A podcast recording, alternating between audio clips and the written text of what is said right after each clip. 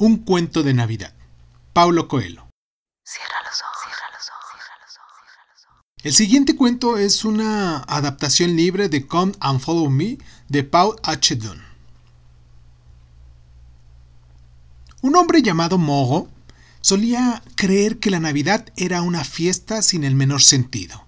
Según él, la noche del 24 de diciembre era la más triste del año porque alguna gente recordaba lo sola que estaba o al ser querido fallecido ese año.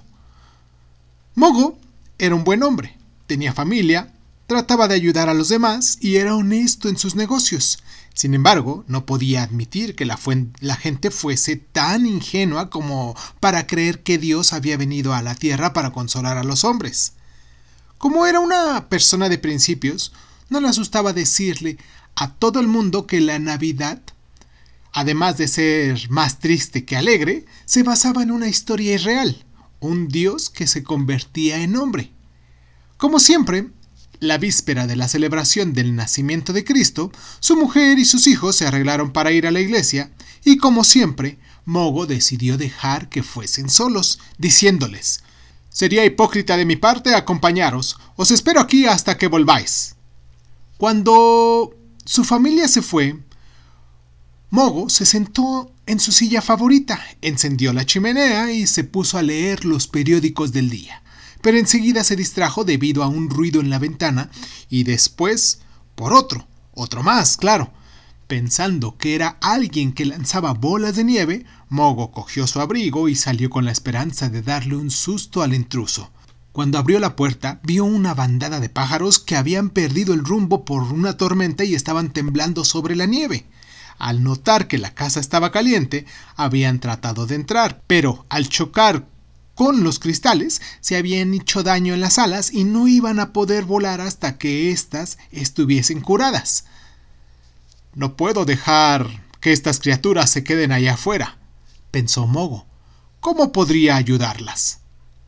Mogo se dirigió a la puerta del garage, la abrió y encendió la luz. Los pájaros, sin embargo, no se movieron. Tienen miedo, pensó Mogo.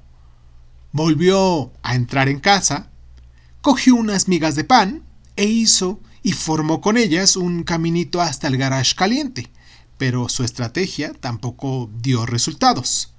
Mogo abrió los brazos, trató de guiarlos con voz cariñosa, empujó delicadamente a alguno, pero los pájaros se pusieron más nerviosos todavía y dudaban, caminando sin rumbo por la nieve y gastando inútilmente la poca fuerza que les quedaba.